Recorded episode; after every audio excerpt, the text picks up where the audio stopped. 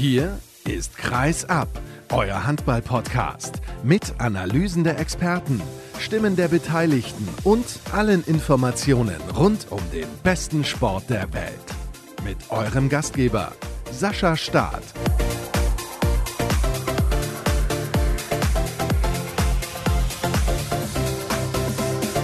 Tatsächlich, es ist soweit. Es ist die 300. Ausgabe von Kreisab und ich mache es wie immer. Hallo und herzlich willkommen. Schön, dass ihr eingeschaltet habt zur nächsten Ausgabe an diesem Montag und wie gehabt haben wir eine Menge vor, auch heute. Das hat sich nicht geändert, auch wenn es die Jubiläumssendung ist. Und ich kann euch versprechen, diese Woche hat es auf jeden Fall in sich. Nicht nur die Sendung heute steht nämlich auf dem Programm, sondern auch morgen, übermorgen und am Donnerstag gibt es drei Einzelinterviews, auf die ihr euch sehr, sehr freuen könnt. Ich glaube, da habe ich tolle Gäste gefunden und mit denen habe ich ja ungefähr eine Stunde geplaudert über ihre Handballkarriere und sie hatten jede Menge zu erzählen. So viel kann ich euch auf jeden Fall schon mit auf den Weg geben. Aber natürlich gibt es jetzt erstmal die heutige Ausgabe. Und im zweiten Teil der Ausgabe begrüße ich André Jajel. Er ist der Geschäftsführer von Handball World und die Kollegen haben eine tolle Veranstaltung ins Leben gerufen, die German Handball Awards. Darüber spreche ich mit ihm ein wenig. Und ich begrüße im Interview der Woche Igor Arnic.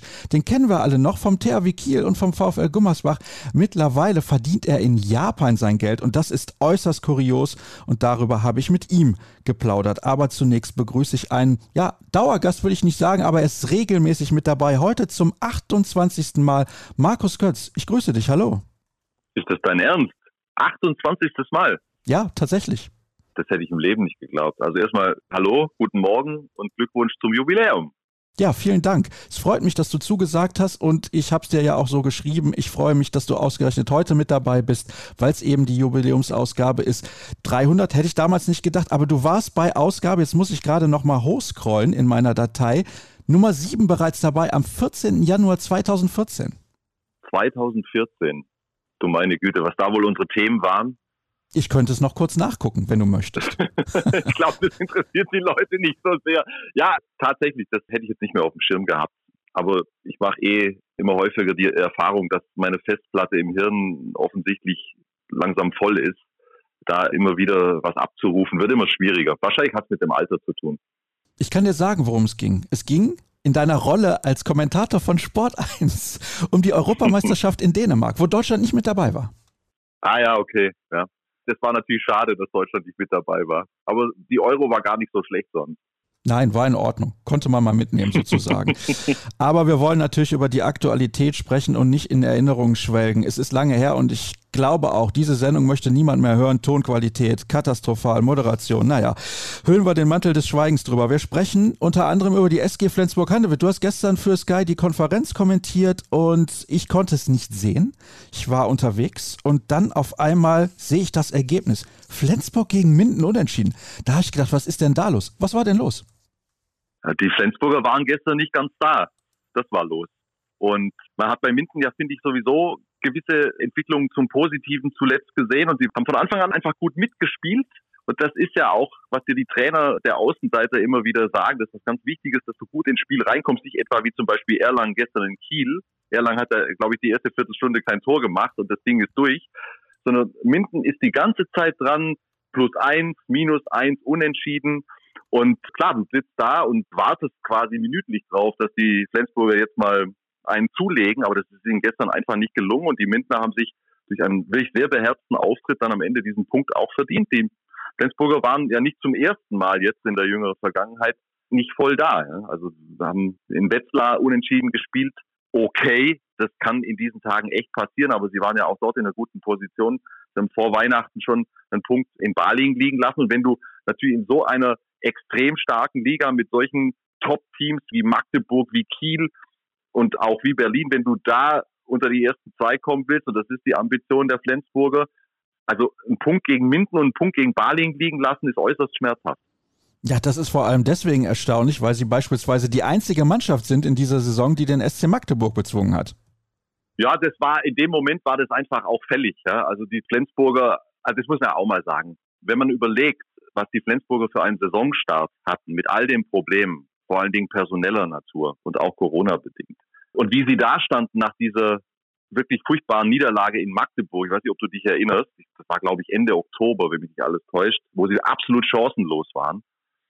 Da haben ja viele Beobachter des Handballs, ich meine mich auch dann zu erinnern, dass du dich ähnlich geäußert hast, gesagt, also da lege ich mich fest, die haben mit der Champions League dieses Jahr nichts zu tun.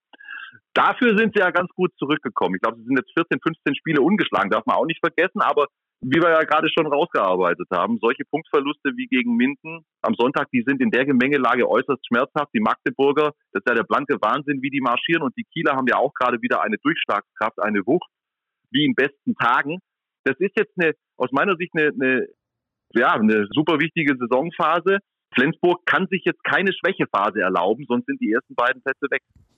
Das Erstaunliche dabei ist auch, Sie spielen momentan ja wieder mit der kompletten Formation. Jetzt mal Lasse Möller ausgenommen. Ich hatte das Vergnügen, das Spiel am Donnerstag in der Champions League bei Paris Saint-Germain begleiten zu dürfen am Mikrofon. Da haben sie aber auch extrem lange gebraucht, um innerhalb des Spiels in die Partie reinzufinden. Also es ist sehr, sehr erstaunlich. Man denkt, ja, kompletter Kader, dann müssten sie eigentlich viel frischer wirken, tun sie aber nicht. Also das ist zumindest mein Eindruck. Also kompletter Kader, ja. Nur musst du ja jede Einzelsituation anschauen. Nimm zum Beispiel Magnus Rött nach der sehr, sehr langen Verletzungspause. Der ist ja insbesondere in der Offensive nicht mal ansatzweise auf seinem Leistungsniveau wie zu besten Tagen. Selbes gilt für Schögard. Ja? Und Franz Semper nach zwei Kreuzbandrissen, man kann von ihm auch nicht erwarten, dass er die Flensburger jetzt in diesen entscheidenden Spielen trägt.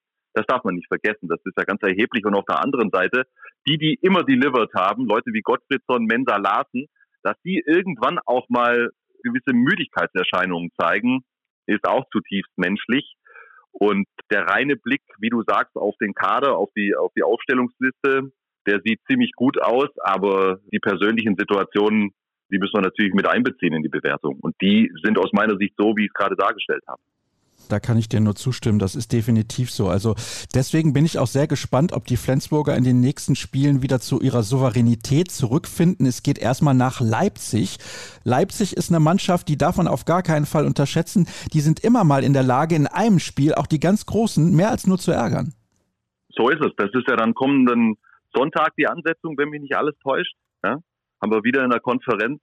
Weißt du, diese Gegner, jeder, der die Bundesliga verfolgt, weiß das. Und im Grunde geht es dann noch eins drunter. Stichwort Punktverlust in Balingen. Diese Auswärtsspiele sind, die sind immer eine Herausforderung. Und gerade die Mannschaften aus diesem sehr breiten Mittelfeld können ein Top-Team an einem guten Tag immer ärgern. Insofern schwierige Situation, überhaupt keine Frage.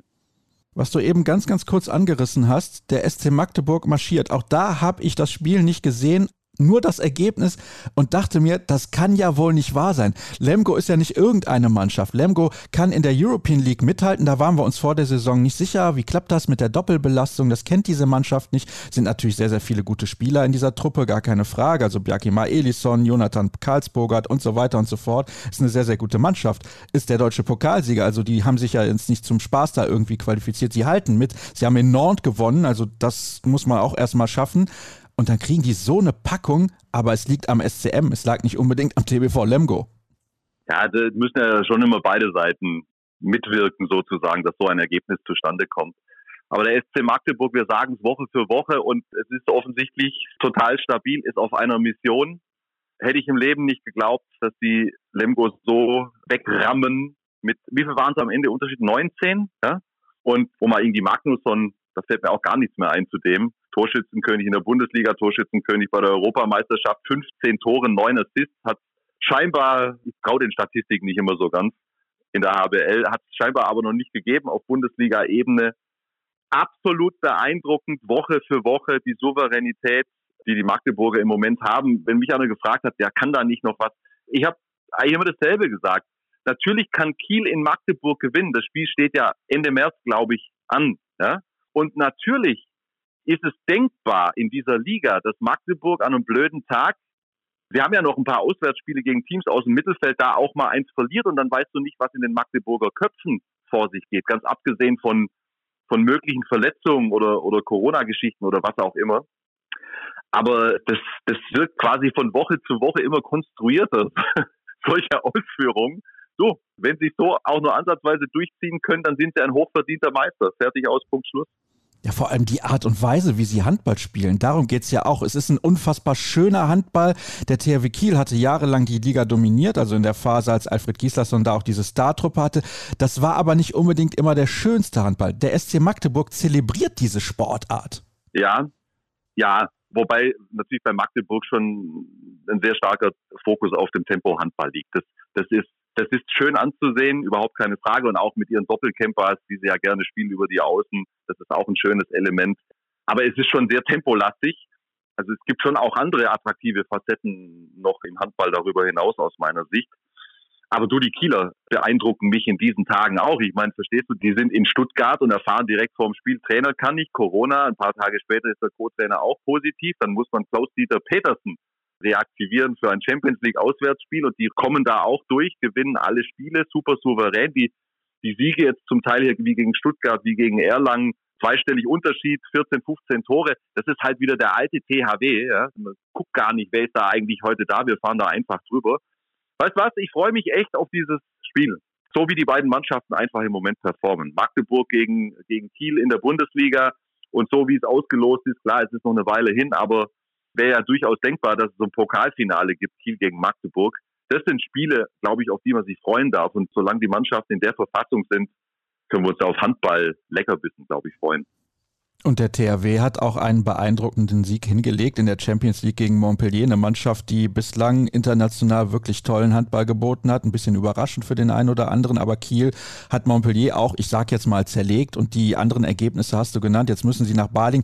Dann zu Hause gegen die Füchse bevor es dann nach Magdeburg geht. Und da bin ich sehr gespannt, wie sie sich auch in dieser Partie dann präsentieren werden. Zwei Wochen vor diesem Kracher in Magdeburg. Es gibt noch ein paar interessante Randnotizen rund um diesen Spieltag, auf die ich mit dir eingehen möchte. 700. Nochmal, 700. Bundesligaspiel von Carsten Lichtlein. Unfassbar. 2003 habe ich mein erstes Handballspiel kommentiert. Also das fühlt sich für mich vorsteinzeitlich an. Lütti war damals schon mit dabei. Mehr muss ich glaube ich nicht sagen. Es ist verrückt. 41, 700 Spiele. Ich weiß nicht, ob das je einer knacken wird. Kann es mir im Moment nicht vorstellen. Großartig einfach, ja. Und er sagt ja selber, er wundert sich, hat er gestern bei uns im Interview gesagt, er wundert sich ein bisschen, dass er immer noch da ist. Wenn ich ihn so reden höre, ich habe immer noch das Gefühl, er hat gar keinen Bock aufzuhören. Ja? Aber man merkt jetzt schon, ja, 41 ist jetzt schon auch ein gewisses Alter und die unglaublich vielen Spiele, die er gemacht hat. Trotzdem Hut ab, Lütti, großartig. Also wenn GWD hinten drin bleibt, glaube ich, dann macht er noch weiter. So wie ich ihn kenne. Weiß ich nicht. Tatsächlich. Also weder weiß ich was von seinen Zukunftsplänen, noch weiß ich was von den Mindener Planungen. Ja, da muss man natürlich erstmal abwarten. Wir haben letzte Woche ausführlich über GWD Minden gesprochen und ja, hätte jetzt auch niemand gedacht, dass sie in Flensburg einen Punkt holen, aber sie robben sich immer mehr ran an den Nicht-Abstiegsplatz. Zweite Randnotiz. Wie hat dir das Trainerduo Hanning Kretschmer gefallen? Das hätten wir ja vor einigen Jahren nicht gedacht, dass es jemals zu dieser Konstellation kommen wird. Also ich hätte ja am liebsten gestern während der Konferenz eine dauerhafte Extrakamera-Einblendung gehabt von den beiden. Nein, also das war natürlich schon eine spektakuläre Kombi gestern. Also wenn mir das einer vor ein paar Jahren gesagt hätte, Stefan Kretschmer, Bob Hanning als Trainerduo an der Seitenlinie in der Bundesliga, keine Ahnung, was ich geantwortet hätte. Aber Chinese ist ja komplett nachvollziehbar. Trainer, Co-Trainer, Corona-bedingt raus. Dann hast du einen Sportvorstand, der ja ziemlich nah dran ist am Handballthema mit Kretsche. Und du hast mit Bob einen, einen aktiven Trainer in der Geschäftsführung, der ja Potsdam trainiert in der dritten Liga und die, die Berliner A-Jugend. Dann ist dieses Duo ja irgendwo auch logisch, aber es war natürlich schon sehr interessant zu beobachten. Kretsche hat ja auch frank und frei nach dem Spiel erzählt. Bei uns haben wir eine Schalte gemacht also Schwalbe und, und ich zu Kretsche da aus dem Studio, wie sehr ihn das aufgewühlt hat, ja, dieses Co-Trainertum und dass das das Ende seiner Trainerkarriere ist. Und wenn es noch eines Beweises bedurft hätte, dann war es der. Das hat den offenbar dermaßen ja, mitgenommen und er war regelrecht erleichtert, als es vorbei war. Sensationell. Finde ich großartig, auch wie er damit nach außen umgeht. Und Bob wir sollten nicht vergessen, es ist zwar schon eine Weile her, aber der war mal Bundesliga-Trainer und nicht ganz unerfolgreich. Und er ist ja auch, wie gesagt, in Charge in der dritten Liga und bei der A-Jugend. Und dann hat er das souverän zu Ende gecoacht. Und man muss wirklich sagen, das war, das war dann nicht selbstverständlich, so wie das Spiel gelaufen ist. nach der roten Karte für Wiede, nachdem die Berliner eine Sieben-Tore-Führung hergegeben haben. Das hätte auch anders laufen können, haben die Berliner doch noch sauber nach Hause gespielt bekommen und haben sie gut gemacht, die zwei am Ende des Tages.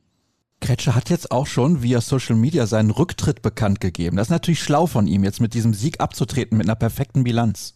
Schwalbe hat es ja auch gesagt. Schwalbe hat sofort gesagt, um Gottes Willen, jahrelang muss ich mir das jetzt anhören. Trainerbilanz 100% Siegquote.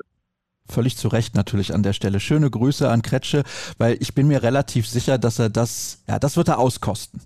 ja, wir wissen es ja einzuordnen.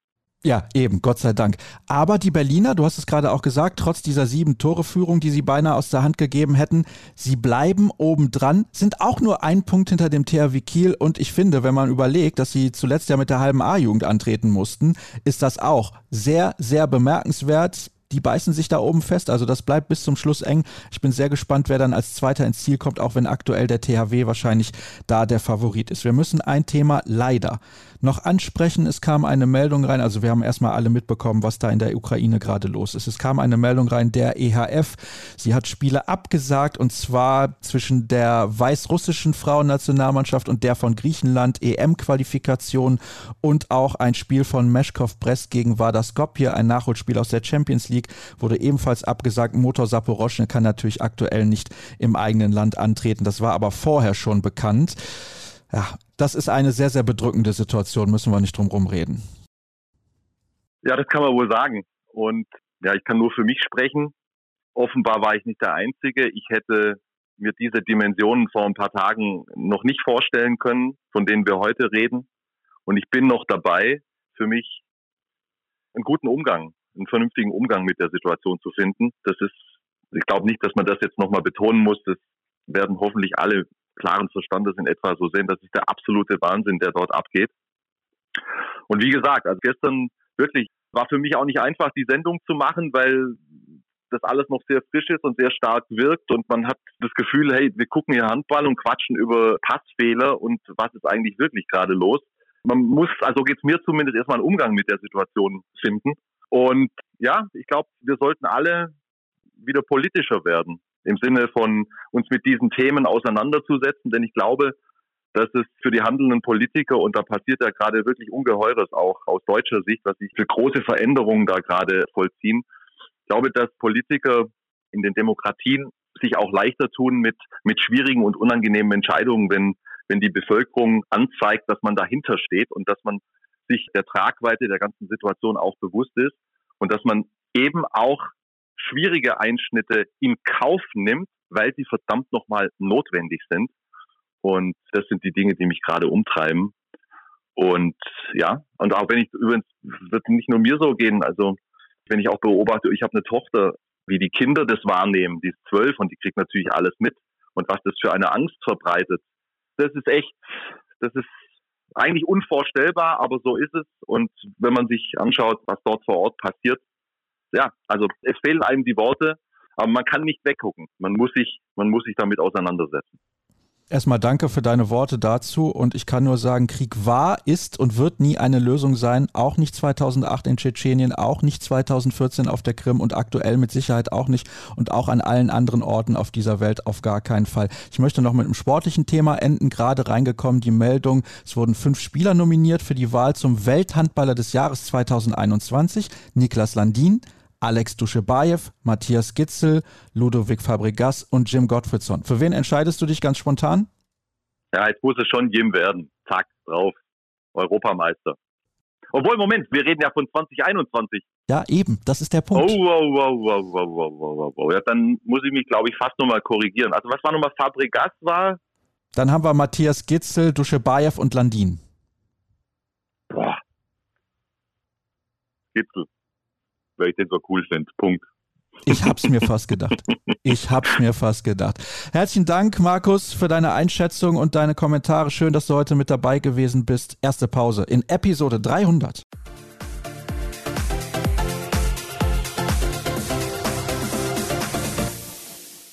Im zweiten Teil der heutigen Ausgabe begrüße ich einen Gast, der zum ersten Mal mit dabei ist, obwohl er seine Finger beim Handball ganz schön im Spiel hat. Er ist der Geschäftsführer des größten Online-Newsportals, das ich kenne in dieser Sportart. Also mir wäre kein größeres bekannt. Er heißt André Jajel und ich sage schönen guten Morgen, denn wir nehmen tatsächlich um 9.05 Uhr auf. Das ist für mich sehr ungewöhnlich. Morgen nach Berlin, glaube ich, ne, André? Guten Morgen. Du sitzt in Berlin, das ist richtig, oder? Genau, richtig, ja. Alles klar. Ja, also zu früher Stunde sprechen wir über ein Projekt, das ihr zuletzt ins Leben gerufen habt. Und zwar heißt das German Handball Award. Mir hat es sehr viel Freude gemacht. Ich finde diese Initiative großartig, denn sie ist wichtig für diese Sportart. Das ist zumindest meine Meinung. Es war auch eine gelungene Premierenveranstaltung. Heute vor einer Woche tatsächlich. Und ja, da habt ihr was Großes aufgezogen, finde ich zumindest. Kannst du uns mal zunächst erzählen, wie ihr auf diese Idee gekommen seid? Denn ich will nicht sagen, das kam ja wie aus der Pistole Pistole geschossen, aber ich habe mitbekommen, dass es relativ kurzfristig zustande gekommen ist. Genau, am Ende war das so. Ich glaube, wir sind grundsätzlich natürlich nicht die Erfinder von Awards. Die gibt es in nahezu allen Lebensbereichen, glaube ich. Und wie du es gerade schon gesagt hast, im Handball eben noch nicht. Deswegen war es uns wichtig, da unserer Logik folgend, dass wir einfach möglichst viele Dinge auch auf den Handball transferieren wollen, etwas ins Leben zu rufen. Über diese Idee habe ich mit verschiedensten Leuten schon in den letzten Jahren philosophiert. Wir haben auch immer mal, und das war, glaube ich, der letzte Aufschlag, wo ich mich damit beschäftigt habe, habe ich im letzten Quartal, ich glaube, es war im Oktober, mal mit dem Daniel Zobrist gesprochen, der sowas in der Schweiz macht. Und die Schweiz ist ja nun kein Handballriese, wie man weiß. Trotzdem machen die das super, schon seit vielen Jahren die Swiss Handball Awards. Und so ging mir die Idee nicht aus dem Kopf, sowas auch mal im Handball zu machen. Habe mich dann kurz vor Weihnachten tatsächlich mit unserer Redaktionskollegin Julia Nikolait getroffen, der ich diese Idee mal erzählt habe und sie hat gesagt, na komm, lass uns das einfach machen. Also tatsächlich war das am 23.12. kurz vor Weihnachten und zwischen den Tagen haben wir uns dann mehr oder weniger ein Team aufgebaut, haben das vorbereitet, denn, und das ist auch die Logik, weswegen es mitten in der Saison stattfindet, dass es ja das Kalenderjahr 2021 sein sollte und nicht die Saison 21, 22. Und deswegen mussten wir am 1. Januar starten und so ist es letztlich dann sehr spontan entstanden. Das klingt wirklich sehr, sehr spontan und das war wahrscheinlich jede Menge Arbeit, gerade so kurzfristig. Das war es auf jeden Fall und wir sind selber ein bisschen überrascht, was dann daraus geworden ist. Es war natürlich auch ein Stück weit ein Versuch. Wird sowas überhaupt angenommen? Wir haben alle gehofft und natürlich auch erwartet, dass das irgendein Feedback hat. Aber dass da jetzt am Ende 200.000 Stimmen abgegeben werden, das hätten wir so nicht erwartet. Ich hätte mich über was Sechsstelliges gefreut. Dann war es ja das Doppelte von, von unserer Höhe, die wir gerne erklimmen wollten. Und das war natürlich super, aber es ist natürlich weit entfernt von jeglicher professioneller Projektplanung. Das muss man auch mal fairerweise sagen. Denn als wir die Abstimmung gestartet haben, wussten wir beispielsweise noch nicht, wie wir das Ganze zu Ende bringen. Also an welcher Stelle.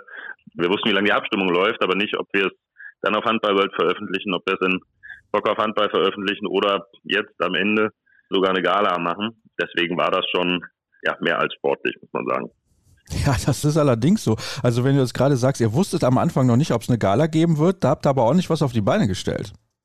Definitiv und auch da, das ist halt das Coole im Handball, finde ich, wenn man mit Leuten zusammenarbeitet, die einfach Bock haben und die Sachen jetzt auch nicht unnötig verkomplizieren. Und es geht im Handball, finde ich, an sehr vielen Stellen ist das wirklich verrückt. Ich habe mich mit dem Björn Beinhauer, dem Geschäftsführer von Sport Deutschland, hier am Rande seines EM-Studios, was es ja so auch noch nicht gab, was er mit Carsten Pitschika und, und Kretsche gemacht hat, mal in Berlin getroffen, habe ihm gesagt, wir haben die fixe Idee, dass wir unsere German Handball Awards mit einer Gala zu Ende führen. Er hat gesagt, lass mich mal eine Nacht drüber schlafen.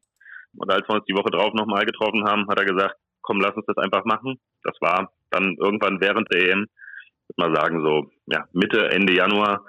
Und ich glaube, dass es dann am Ende eine Gala am 21. in Düsseldorf wird, das war dann so zwei Wochen vorher klar. Also das, das ist so die Timeline, die dahinter steckt. Mein lieber Schwan, also Respekt, da muss man wirklich sagen, das habt ihr großartig gemacht und da gibt es auch nicht viel zu kritisieren. Ein paar Dinge möchte ich natürlich auf jeden Fall trotzdem nochmal hinterfragen und ansprechen. Ihr habt euch für sehr, sehr viele Kategorien entschieden. Ihr hättet ja auch sagen können, wir fangen mal kleiner an. Warum habt ihr es nicht so gemacht, sondern habt relativ groß begonnen? Weil das, wie ich finde, und da bin ich mir mit den Kollegen und dem ganzen Team auch recht einig, das ist, was Handball World letztlich ausmacht. Man darf ja auch nicht vergessen, es gibt den Handballer des Jahres, den die Handballwoche schon seit Jahrzehnten kürt. Es gibt sowas wie Manager, Trainer des Jahres, MVP, was die Liga macht. Die machen das halt alle saisonbezogen. Und wir wollten nicht einfach nur ein weiterer Award sein oder eine weitere Preisauszeichnung, die es dann mal gibt, sondern wollten tatsächlich die Tiefe von Handball World und die Breite auch abbilden. Deswegen gibt es bei uns halt auch sowas wie Beachhandballer oder Beachhandballerin des Jahres. Das war eine ganz bewusste Entscheidung. Am Ende war es natürlich dadurch nicht weniger aufwendig, dass so viele Kategorien waren. Aber das soll tatsächlich auch, oder das ist die Besonderheit von Handball denke ich auch, dass wir diese Breite und auch die Sachen, die vielleicht sonst an bestimmten Stellen keine so große Aufmerksamkeit kriegen. Für Schiedsrichterwesen gilt das ähnlich. Das sind tolle Menschen, die auch viel Freizeit und viel Leidenschaft investieren auch mal eine entsprechende Wertschätzung bekommen. Und deswegen, ja, ich glaube, wir haben am Ende noch ein paar Kategorien gestrichen. Es hätten auch durchaus noch mehr werden können. Aber es sind schon, sind schon viele, hast du recht. Ich habe im Vorfeld, also als bekannt wurde, wer gewählt werden kann, durchaus angemerkt, hm, da gefällt mir vielleicht nicht, wer da so zur Verfügung steht. Also da kann man drüber diskutieren. Ihr habt eine Jury sozusagen redaktionsintern gehabt. Da ist aus meiner Sicht vielleicht noch Verbesserungspotenzial. Würdest du mir da zustimmen, dass mehr Leute sozusagen involviert sind, die zusammenstellen, diese Liste? Das ist tatsächlich, wir haben das ja auch zum ersten Mal gemacht, muss man dazu sagen. Und ich hatte ja gerade über den Zeitplan gesprochen da muss man sich an irgendeiner Stelle dann entscheiden, was man macht. Also allein erstmal, wie viele Leute man zur Wahl stellt und dann auch wen man zur Wahl stellt. Es gibt 100.000 Argumente, das zu machen. Ich glaube, nächstes Jahr werden wir einfach auch mehr Zeit haben, auch das zu machen. Ich verstehe das natürlich. Also an einer Stelle hat sich jemand geärgert, der nicht nominiert war. An der einen oder anderen Stelle hat man gesagt, was macht der auf der Liste? Ich finde aber, gerade jetzt mit dem Ergebnis der Abstimmungen haben zumindest unsere Leser relativ klar gemacht, wer dahin gehört und wer nicht. Also auch wer nicht durchaus in Form von relativ wenigen Stimmen, die eingegangen sind. Aber man kann immer alles besser machen, das stimmt schon. Uns ging es hier vor allen Dingen aber eben ums einfach auch mal zu machen. Ja, also ich möchte da jetzt nicht mit meiner Kritik irgendwie so daherkommen, als hätte ich das komplett bescheuert gefunden, um Gottes Willen. Ist natürlich auch schwierig, du hast den Zeitplan gerade angesprochen, aber das wäre so mein Gefühl, dass man da vielleicht noch ein bisschen Verbesserungspotenzial habt. Ihr habt eine Show auf die Beine gestellt, eine Gala, die ich eben ja schon angesprochen habe, du auch, und du hast die Kurzfristigkeit, was das angeht, auch nochmal angesprochen. Da muss ich sagen, also wenn man das auch alles in Betracht zieht, war das wirklich toll und Finn Ole Martins hat da auch einen super Job gemacht, also hat sehr charmant und auch kompetent kompetent durch diese Sendung geführt, weil natürlich auch teilweise dann vielleicht mal der Ton nicht, nicht perfekt war. Also die Schalte beispielsweise nach Magdeburg beziehungsweise zum SC Magdeburg, der unterwegs war international, da hat es ein bisschen gehapert. Aber ich finde, das sind so, das sind so Kinderkrankheiten, die man auch ein bisschen in Kauf nehmen muss, wenn man das das erste Mal macht. Das ist auf jeden Fall so. Und ich glaube, für das, was bei einer Sendung mit, ich glaube, am Ende waren es mit allen Laudatoren und so weiter, über 20 Live-Schalten hielt sich das in Grenzen. Man muss auch sagen, dass die ganzen Beteiligten, die dort zugeschaltet worden sind, und das waren ja auch keine Leute, die jetzt den ganzen Tag zu Hause sitzen und sie langweilen, du hast den SC Magdeburg angesprochen, der da gerade in der European League unterwegs war. Und Bennett Wieger trotzdem gesagt hat, natürlich schalten wir uns zu, das wirklich beeindruckend von allen möglichen Bundestrainern, die wir so haben, bis hin zu Kapitänen, Kapitäninnen der Nationalmannschaften und ja, Beachhandballer, die ja auch einen ganz normalen Job haben, quer durch den Gemüsegarten, waren alle dabei, hatten wirklich auch Spaß dran. Da haben wir auch sehr positives Feedback bekommen. Ich glaube, da können wir tatsächlich am Ende zufrieden sein, dass es nur so ein paar kleine Kinderkrankheiten waren. Hinter den Kulissen haben wir tatsächlich an der einen oder anderen Stelle schon geschwitzt, wenn jemand nicht reinkam in diese Live-Video-Streaming-Lösung. Aber irgendwo auch durch die Flexibilität der Beteiligten und auch, du hast es eben angesprochen, Vom hat das einfach überragend gut gemacht. Er hatte die ganze Zeit den Björn Beinhauer von Sport Deutschland im Ohr, der ihm dann gesagt hat, welches Interview doch noch mal einen Moment länger dauern muss oder wo wir jetzt plötzlich seine Reihenfolge, die er auf seinen Moderationskarten hat, umschmeißen müssen, weil jemand nicht in die Sendung kommt und wir das Troubleshooting erst machen müssen. Also es war für uns auch eine tolle Erfahrung, wie Fernsehen so funktioniert. Es ist ja nicht so, dass wir jetzt regelmäßig Fernsehen machen, sondern was völlig Neues, Sport Deutschland und die GEP Media, die das produziert haben zusammen, für die ist das jetzt kein Highlight, wobei, glaube ich, Björn auch nicht mehr so oft am Regiepult sitzt, aber auch er hatte einfach Bock, eine coole Sendung daraus zu machen. Das ist euch definitiv gelungen, kann ich nur noch mal wiederholen. Ihr hattet mit Alina Greisels eine der Nominierten und dann natürlich auch Gewinnerinnen vor Ort. Also, wenn man das Verhältnis betrachtet, relativ wenig. Wie ist es möglich, deiner Meinung nach, im nächsten Jahr dann dafür zu sorgen, dass mehr der Gewinner vor Ort sein können? Das ist ja hier ein zweischneidiges Schwert gewesen. Du hast es angesprochen. Wir sind einerseits mitten in der Saison. Zum anderen hätten wir gerne auch hier vielleicht zwei oder drei Leute da gehabt. Das hat dann terminlich nicht gepasst. Welche Überraschung bei zwei Wochen Vorlauf. Aber wir finden es toll, dass Alina da war, damit wir auch diesen hybriden Charakter reinbringen können. Auch Nils Wahlbrecht, der ja auch aus der Ecke kommt, Koch der Nationalmannschaft, war ja vor Ort. Und grundsätzlich haben wir das ja nicht Gala genannt, um am Ende eine reine Online-Gala zu machen, sondern wir träumen schon von einer Gala im eigentlichen Sinne. Jetzt darf man ja auch nicht vergessen, dieses Jahr oder wir uns immer noch mitten in einer Corona-Welle befinden, so dass wir da auch keine große Gala-Veranstaltung hätten machen können und auch nicht hätten machen dürfen. Aber das ist schon das Ziel. Das ist schon das Ziel, tatsächlich eine große Veranstaltung draus zu machen, die auch diese Gala-Anmutung hat. Ich hatte es ja angedeutet, die Swiss Handball Awards, die werden auch bis auf das letzte Jahr, wo sie glaube ich auch eine Online-Gala waren, immer in so einem ja recht glamourösen Rahmen vergeben und wir werden dieses Jahr sicherlich auch nicht erst zwei Wochen vorher anfangen, uns damit Gedanken zu machen. Aber das ist schon das Ziel, sowas auf die Beine zu stellen. Das klingt wirklich sehr, sehr gut und ich kann mich da nur noch mal wiederholen. Die Veranstaltung war insgesamt extrem gelungen und ich glaube, das ist das, was zählt. In dem Zusammenhang, André, der Handball braucht solche Veranstaltungen. Also diese konkret, logisch, da war es auch überfällig meiner Meinung nach. Also da hätten sich vielleicht auch ein paar andere vorher schon mal Gedanken machen können von offizieller Stelle. Denn Handball World, also dieses Portal, das muss natürlich auch schauen, wie es ums Überleben kämpft. Machen wir uns nichts vor. Also das Business ist schwer. Das ist auf jeden Fall so. Das ist immer so, wenn man sich in so einer Nische befindet. Und unsere Aufgabe ist es ja tatsächlich auch nicht, oder diese Aufgabe können wir nicht erfüllen, Leute vom Handball zu begeistern. Wir können aber Leute begeistern, die sich für Handball interessieren. Also das ist unsere Mission, egal ob wir es mit Handball machen oder mit Bock auf Handball machen oder eben mit dieser Gala, weil kein Mensch, der die Gala guckt, wird sagen, boah, Handballer sind ja coole Typen, jetzt gehe ich mal zum Handball. Deswegen müssen wir an allen Seiten dafür sorgen, dass der Handball ja, einfach immer in der Aufmerksamkeit bleibt. Die Nationalmannschaft hat aufopferungsvoll gekämpft während der EM, aber hat jetzt sicherlich keine neuen Leute für den Handball begeistert. Dafür war der Zeitpunkt nicht ganz gut und, und natürlich auch blieb ja letztlich der finale Erfolg aus. Und wir müssen einfach alle weiter daran arbeiten. Und du hast gesagt, natürlich auch als Handballworld wollen wir weiterkommen. Ich würde es jetzt mal nicht als ums Überleben kämpfen. Ganz so schlimm ist es nicht, weil wir aber einfach auch viele Leute haben, die Handballworld neben ihrem, ich sag's mal, normalen Job machen. Du wirst deinen Podcast wahrscheinlich auch nicht hauptberuflich betreiben, nehme ich an. Aber wir haben im Handball ganz viele Leute, die einfach total begeistert sind von der Sportart und mit einer großen Leidenschaft was tun. Das gilt für das gesamte Handballteam, das gilt für alle, die Bock auf Handball machen und natürlich auch für alle, die diese Gala jetzt gemacht haben. Und ja, wir brauchen tatsächlich aber solche Formate, wir brauchen kreative Ideen, um den Sport einfach weiter in der Öffentlichkeit zu halten und auch die Leute, die grundsätzlich schon Affinität haben, einfach noch weiter an diesen Sport zu binden. Das finde ich schon. Ja, da hast du recht. Würde ich diesen Podcast hauptberuflich betreiben, dann würde ich wahrscheinlich unter der Brücke schlafen. Also das sehe nicht so sonderlich gut aus. Aber die Berichterstattung ist natürlich sehr, sehr vielfältig durch solche Portale wie Handball World und natürlich auch viele andere, die ordentlich Gas geben und das teilweise auch nebenbei machen. Du hast es gerade angesprochen. Glaubst du, wir haben eine Chance, den Handball medial in den nächsten Jahren vielleicht nochmal auf eine andere Stufe zu heben? Ist das möglich? Ist das realistisch? Wenn wir die Chance haben, haben wir sie tatsächlich jetzt in den nächsten zwei bis drei Jahren, würde ich sagen.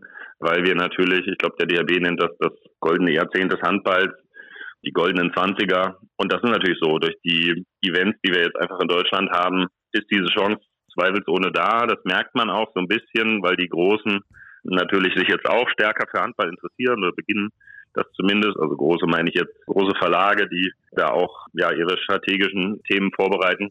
Und das hilft natürlich immer. Ne? Also wenn sich Axel Springer plötzlich wieder stärker für den Handball interessiert, kann man darüber streiten, ob man Axel Springer mag oder nicht, aber es ist ein Verlag oder ein Unternehmen, ein Konzern mit einer riesen Reichweite und das hat man natürlich auch in der Vergangenheit gemerkt, auf WM 2019, wenn Sophia Tomala sich plötzlich das Handball-WM-Logo auf den, virtuell zumindest, auf den Arm tätowieren lässt, dann hat sowas natürlich eine riesengroße Reichweite und erinnert die Menschen da draußen, die jetzt nicht jeden Tag was mit Handball zu tun haben, weil sie vielleicht das nicht auf Sky gucken oder natürlich Handballwelt auch nicht kennen, dass da noch was ist, was eigentlich eine ziemlich coole Sportart ist. Und insofern glaube ich, ist das Timing jetzt wieder mehr für den, oder wir haben jetzt diese Aufmerksamkeit, die jetzt kommt und die müssen wir natürlich maximal nutzen für den Sport.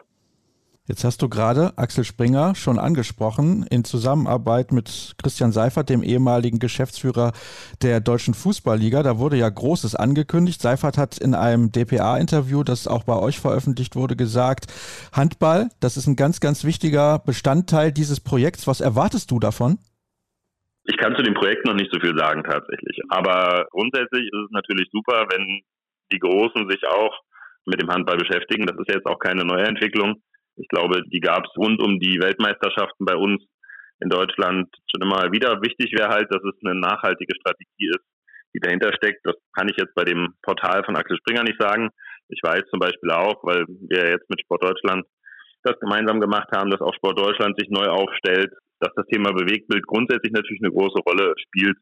Und ich glaube schon, dass das wichtig ist. Aber besonders wichtig ist mir persönlich auch, dass wir jetzt keine Eintagsfliegen brauchen, die mal 2024, weil es ein Geschäftsmodell ist, Handball machen und danach wieder lassen, sondern eine nachhaltige Strategie. Da zählen ganz viele Sachen rein. Auch wer bekommt die, die Rechte der Handball-Bundesliga, was die TV-Übertragung angeht. Ich glaube, im, im nächsten Jahr, also eine Saison ist ja, glaube ich, noch bei Sky. Und dann wird es auch noch ausgeschrieben. Das sind alles viele kleine Bausteine. Das sind jetzt große Bausteine sicherlich, wenn es um die TV-Rechte geht, die dazu führen sollen, idealerweise, dass der Handball einfach nach vorn kommt. Und was ich schon merke, auch in den Gesprächen, selbst mit den großen Verlagen oder mit den, mit den Leuten, die viel im Fußball machen, dass sich so eine, ja, gewisse Fußballmüdigkeit teilweise auch einstellt, dass den Leuten, wo man 25 Abos mittlerweile braucht, Fußball zu gucken und einfach in den News steht, wer welchen Maserati und Lamborghini in welche Tiefgarage reinkriegt und wer eigentlich nicht, dass das auch nicht mehr so ganz in die Zeit passt. Jetzt ist meine Aufgabe nicht, den Fußball besser zu machen oder darüber zu urteilen. Ich persönlich gucke auch mal gerne ein Fußballspiel, ich gucke aber viel lieber ein Handballspiel. Und deswegen sollten wir uns auch nicht vergleichen, sondern sollten einfach gucken, wofür steht der Handball, wo kann man ihn da noch besser machen. Und ich glaube, da sind jetzt spannende Jahre vor uns. Das glaube ich auch. Ich bin wirklich sehr, sehr gespannt, was daraus wird, wo auch die Rechte landen der Handball-Bundesliga. Ich glaube, das ist das Premium-Recht in Deutschland nach wie vor, auch wenn die Champions League vielleicht sportlich ein klein wenig voraus ist, auch wenn die Turniere eine große Bedeutung haben, aber den Handball über die ganze Saison präsentieren zu können und auch zu dürfen, weil ich glaube, das ist auch, ja, das ist auch eine große Sache, das tun zu können. Das ist, glaube ich, noch das Allerwichtigste nach wie vor. Dann sind wir am Ende angekommen, André. Du bist zum ersten Mal dabei gewesen. Ich habe es eingangs gesagt. Ich finde, es hat mir sehr viel Spaß gemacht. Ich hoffe, den Hörern auch. Ich hoffe, dir auch. Ja, super. Vielen Dank. Sehr gerne. Und dann soll es das gewesen sein, fast mit dieser Sendung, mit dieser Jubiläumssendung. Einen habe ich noch, einen Gast und den hören wir nach einer kurzen Pause.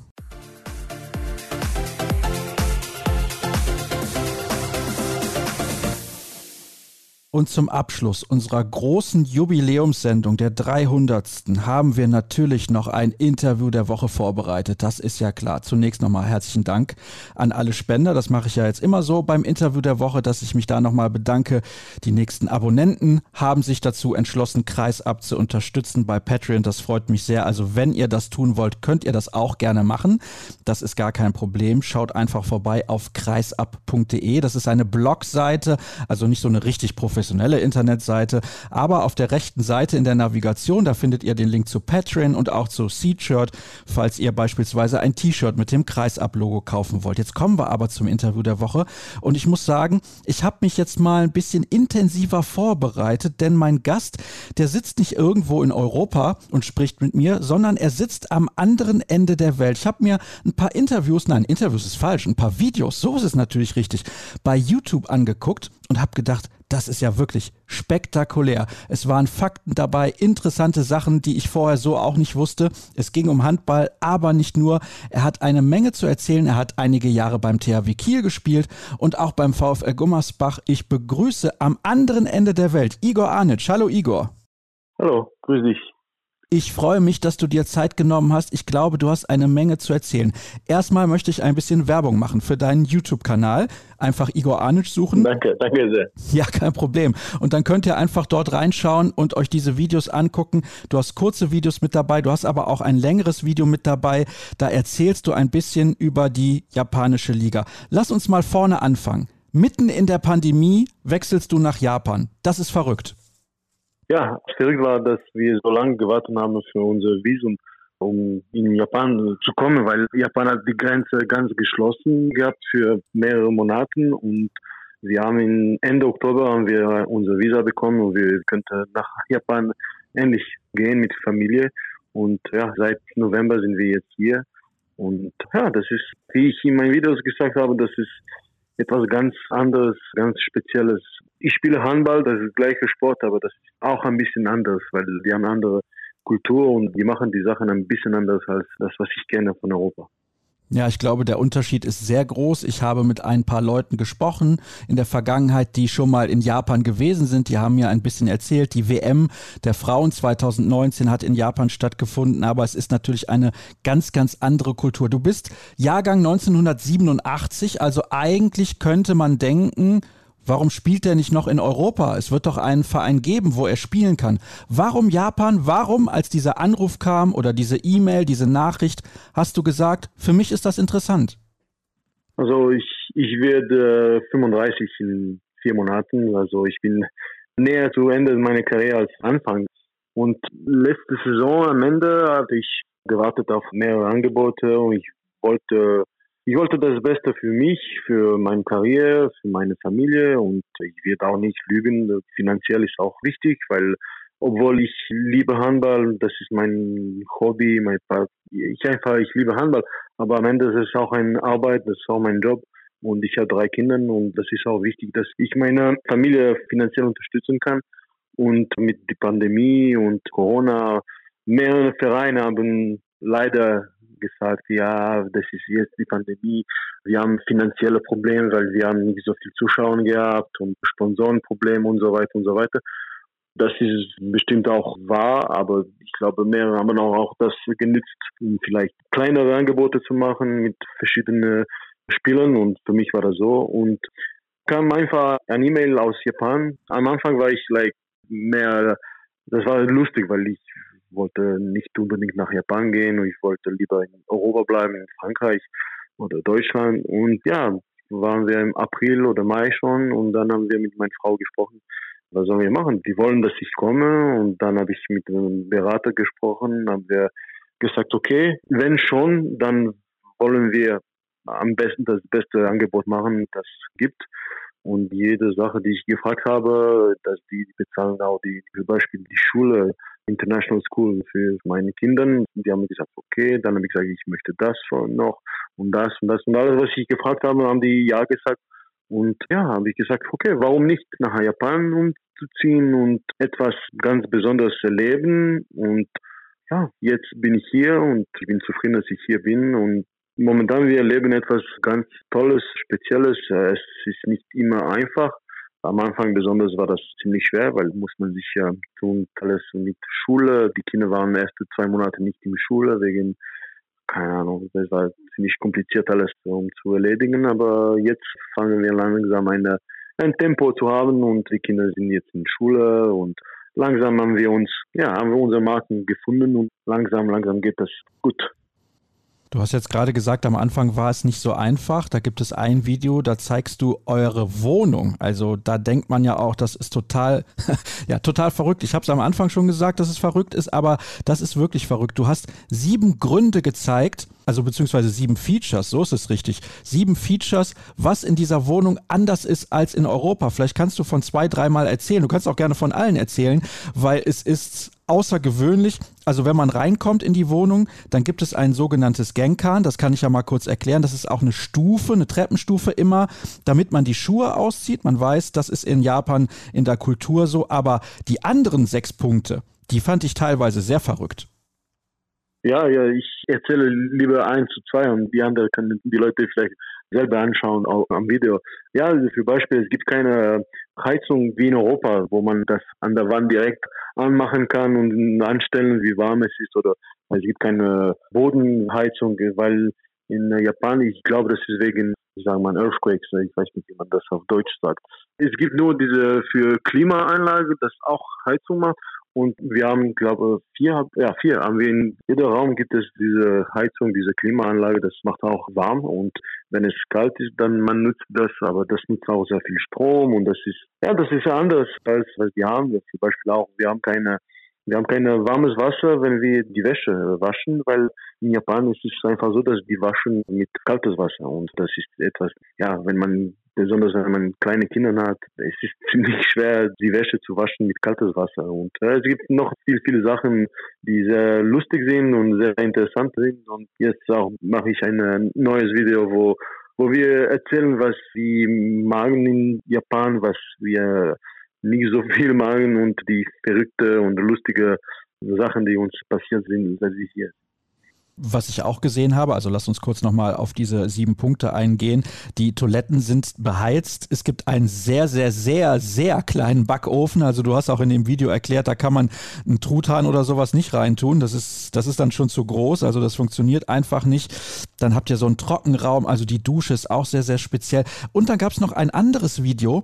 Da hast du einen Kaffee getrunken und du suchst einen Mülleimer. Und du läufst durch die halbe Stadt, aber du findest einfach keinen Mülleimer. Also das ist auch, ich finde es spektakulär. Weil es gibt einfach keine Mülleimer. Oder es gibt sehr, sehr, sehr wenige Mülleimer. Und das habe ich auch später nach dem Video, jemand hat mir einen Kommentar gelassen, ich glaube aus Japan, und hat mir erzählt, warum es keinen Mülleimer gibt, weil ich weiß nicht, welches Jahr war das, 2014 vielleicht, es gab diese Attentate von dieser Antrax oder die Leute haben so Mülleimer gesteckt und seit dieser Zeit haben alle Mülleimer, fast alle Mülleimer weggenommen und die Leute sind einfach jetzt gewöhnt und wenn man etwas wegschmeißen möchte, nimmt das mit nach Hause und dann schmeißt das man in seinen Mülleimer zu Hause und dann, ja, so ist es. Und ja, muss man sich dran gewöhnen, aber ja, so ist es in Japan. Also ein komplett anderes Leben und natürlich ist auch die Liga anders. Ich habe gesehen in deinem langen Video, es gibt überhaupt nur sechs Ausländer in der ganzen Liga. Einer spielt bei dir in der Mannschaft, Dena Janima, den kennen wir auch aus der Bundesliga. Unter anderem hat er ja beim HSV gespielt und in Eisenach und wo er überall noch war. Und natürlich auch Luc Abalo, der ist auch in der Liga mit dabei, also ein Landsmann von dir. Hast du vorher mal mit Luc Abalo gesprochen und mit ihm darüber diskutiert, wie könnte das in Japan werden? Habt ihr regelmäßig Kontakt? Kontakt? Ich meine, ihr kennt euch ja aus der Nationalmannschaft. Mhm. Ja, ja, natürlich haben wir sehr viel gesprochen und das war auch lustig, weil als wir in Japan gekommen sind, wir müssten 15 Tage in Quarantäne sein. Wir waren in Tokio im gleichen Hotel. Ich glaube, ich, Dene Janima, Luca Ballo und ein Spanier.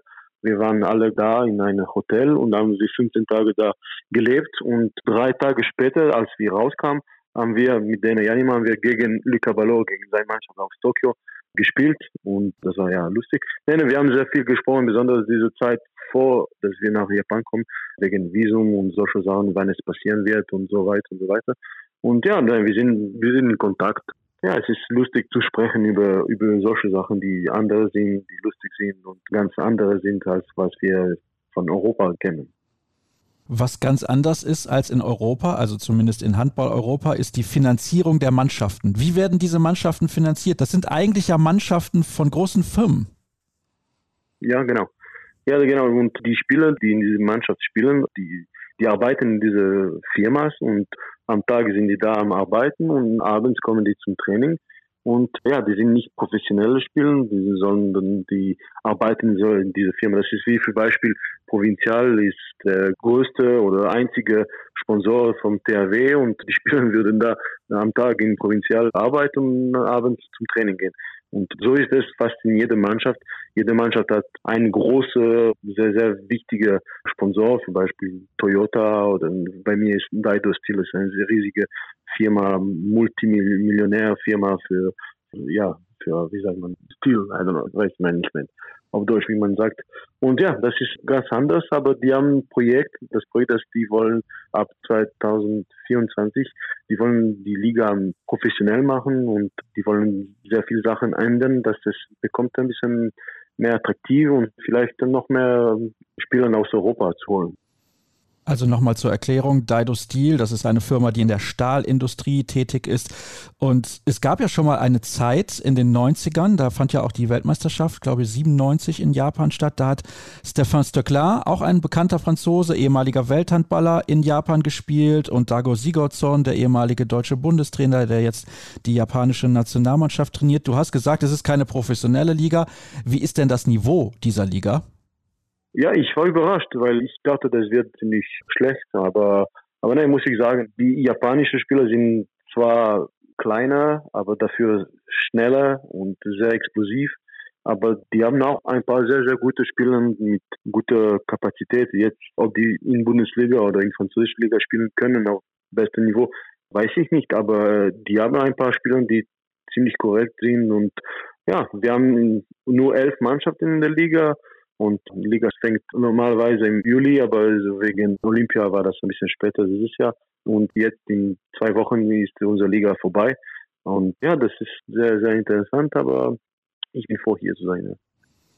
Was dir nicht so gefällt, sind die Spiele um 12.30 Uhr. ja, ja. Ja, ich habe sehr, sehr viele neue Sachen erlebt hier und das sind die Sachen, die ich auch in meinen Videos erzähle und mitteile, weil das, was wir vom Handball kennen, von Europa, hier ist anders und sehr lustig, sehr interessant und ja, ich glaube, vielleicht die Leute, die Handball magen, möchten auch wissen, wie es irgendwann das in der Welt ist, Handball zu spielen. War das für dich eigentlich schwer, dich umzustellen auf diese Spiele um 12.30 Uhr, weil du erklärst auch in deinem Video, das ist zum Beispiel ein Problem mit dem Essen. Du weißt gar nicht so richtig, was du vorher essen sollst, weil du stehst auf und du kannst ja nicht irgendwie um 8 Uhr schon 250 Gramm Nudeln essen. Ja, ja, genau. Nein, das jetzt weiß ich, dass unser, ich glaube, letztes Spiel oder vorletztes Spiel, wir werden um 11 Uhr spielen. Ne, muss man sich umstellen. Man kann das machen, das ist kein Problem, aber das ist, ja, das ist anders. Wenn man gewöhnt ist, um 6 Uhr oder 7 Uhr abends oder 8 Uhr abends zu spielen, wenn man das umstellt nach 13 Uhr oder 12.30 Uhr, das ist schon etwas anders. Muss man anfangen, andere Sachen zu machen, wann zu essen, was zu essen. Ja, das ist ziemlich neu und anders, aber es ist einfach so. Man hat keine andere Wahl, als so zu machen. Und, aber am Ende klappt das, das ist auch kein Problem. Jetzt weiß ich, dass wenn wir spielen so früh, dass ich esse eine stärke Frühstück und dann habe ich genug bis zum Spiel und dann kann ich nach dem Spiel essen. Wie läuft das eigentlich mit der Kommunikation? Ich meine, du sprichst sehr gut Englisch, das sehen wir auch in den Videos, aber wie ist das mit deinen Mitspielern? Sprechen die alle Englisch und wie läuft das da genau ab? Nee, leider spricht fast keiner Englisch. Es gibt ein oder zwei, die ein bisschen, und wenn ich sage ein bisschen, ist es richtig ein bisschen Englisch sprechen. Ja, Kommunikation ist schwer, weil die sprechen kein Englisch und ich natürlich spreche auch kein Japanisch und ja, ich spreche fünf Sprachen und keiner kann mir richtig helfen hier in Japan, weil die sind einfach, ja, Japan, japanische Leute sind einfach so, dass die, die sprechen nicht so viele andere Sprachen. Zum Glück haben wir einen in der Mannschaft, der arbeitet, er macht Videoanalyse und er spricht Englisch und er ist da, um uns zu helfen auch mit der Sprache. Aber man versucht mit Händen, mit Füßen, mit ein bisschen Lächeln und zeigen und ja, am Ende klappt das, aber ja, wie ich in diesem Video, was ich jetzt vorbereite, ich sage auch, dass manchmal ist das ein bisschen anstrengend, weil ja, ich würde gerne ein bisschen sprechen mit meinen Mitspielern und fragen Kleinigkeiten wie, was hast du gemacht, was hast du gemacht gestern oder hast du Familie, hast du, was magst du gerne in deinem Leben oder solche Sachen. Und man kann das nicht richtig machen, weil es gibt diese Probleme vom Sprach her. Ist das schwer für dich? Ist das ein Problem? Also etwas, was dich vielleicht sogar belastet? Nee, belastet nicht. Zum Glück habe ich den mit mir und wir fahren jeden Tag zusammen, weil ich, ich habe ein Auto, er hat keine und wir fahren zusammen, weil wir leben ganz nah dran. Er ist fünf Minuten von mir und wir fahren zusammen zum Training und wir sind immer zusammen, wir sprechen immer zusammen. Es ist einfach so und haben wir auch darüber ein bisschen Spaß gemacht, wie es viel schwerer würde, wenn er nicht da wäre oder wenn ich nicht da wäre und belastet nicht, aber manchmal möchte man etwas erzählen oder vielleicht etwas über Handball auch zeigen oder sagen und manchmal ist das ein bisschen anstrengend, aber wie ich gesagt habe, kann man das zeigen mit Händen und ja, manchmal man versucht etwas auf Englisch zu sagen und die verstehen nicht und die lachen und ich lache und am Ende ja ist das mehr lustig als anstrengend. Ja dann ist das ja in Ordnung. Hast du dich schon entschieden, ein weiteres Jahr in Japan zu bleiben oder hast du vielleicht schon direkt am Anfang einen Zwei-Jahres-Vertrag unterschrieben? Wie ist das? Nee, ich hatte nur einen Einjahresvertrag geschrieben, weil die Japaner Leute wissen einfach, dass wenn ein Ausländer nach Japan kommt, weil es so ganz anders ist und weil die Kultur ist, hat nichts zu tun mit unserer Kultur in Europa. Und die wissen, dass es manchmal anstrengend ist für den Kopf und solche Sachen. Und die selten geben mehr als ein Jahr besonders wenn es erstes Jahr ist. Und jetzt habe ich verlängert für noch eine Saison. Das heißt, bis März 2023 bin ich noch in Japan. Und danach werden wir sehen, weil dann werde ich fast 36 Jahre alt und werde ich sehen, wie die Belastung ist, wie mein Körper das nimmt und so weiter. Ja, aber ist kein Problem. Wenn du dann nicht mehr Handball spielst, kannst du Influencer werden, zum Beispiel auch mit deinen Karikaturen. Du bist ja so ein kleiner Künstler eigentlich. Ja, ich mag gerne verschiedene Sachen. Ich würde sagen, ich bin ein kreativer Typ und ich mag gerne auch, wie gesagt, Videos zu machen. Ich zeichne auch sehr gerne und eigentlich, ich bin ja jemand, der mit seinen Händen sehr gerne arbeitet. Ich habe auch Sachen gebaut von Holz und solche Sachen, Tische oder ich hatte für letzte Saison hatte ich ein Sofa mit Europaletten gemacht für unsere Terrasse und solche Sachen. Ich bin sehr, sehr kreativ und ja, nach meiner Karriere werde ich bestimmt etwas so in diese Richtung machen, weiß ich noch nicht genau was, aber ja, etwas mit Video zeichnen, keine Ahnung, aber etwas kreativer. Ja. Darauf freue ich mich. Ich freue mich auch auf weitere Videos. Ich kann dir sagen, ich werde mir die neuen Videos auf jeden Fall angucken. Wenn ihr das auch machen wollt, dann schaut vorbei auf YouTube, sucht einfach nach Igor Arnic, dann könnt ihr seinen Kanal abonnieren. Also die Videos sind wirklich sehr, sehr lustig und sehr, sehr unterhalten. Sie sind auch nicht so lang, also man kann sich einfach ein paar Minuten da hinsetzen und sich das eventuell dann auf dem Handy oder auf dem Tablet anschauen. Das kann ich euch sehr empfehlen. Igor, es hat mir sehr, sehr viel Spaß gemacht, weil es ein anderes Interview war. Ein Interview, was ich sonst nicht führe mit jemandem, der wie gesagt am anderen Ende der Welt sitzt, über eine andere Kultur gesprochen hat und ein bisschen erzählen konnte auch über den Handball in Japan, beziehungsweise wie das ist, sich in Japan überhaupt über einen längeren Zeitraum aufzuhalten. Das ist ja was anderes. Mal zwei, drei Wochen für Olympia oder mal zwei, drei Wochen für eine Weltmeisterschaft, aber dort zu leben ist sehr, sehr speziell. Ich hoffe übrigens auch, dass euch diese 300. Sendung gefallen hat. Es war eine besondere, eine spezielle und ich möchte darauf hinweisen.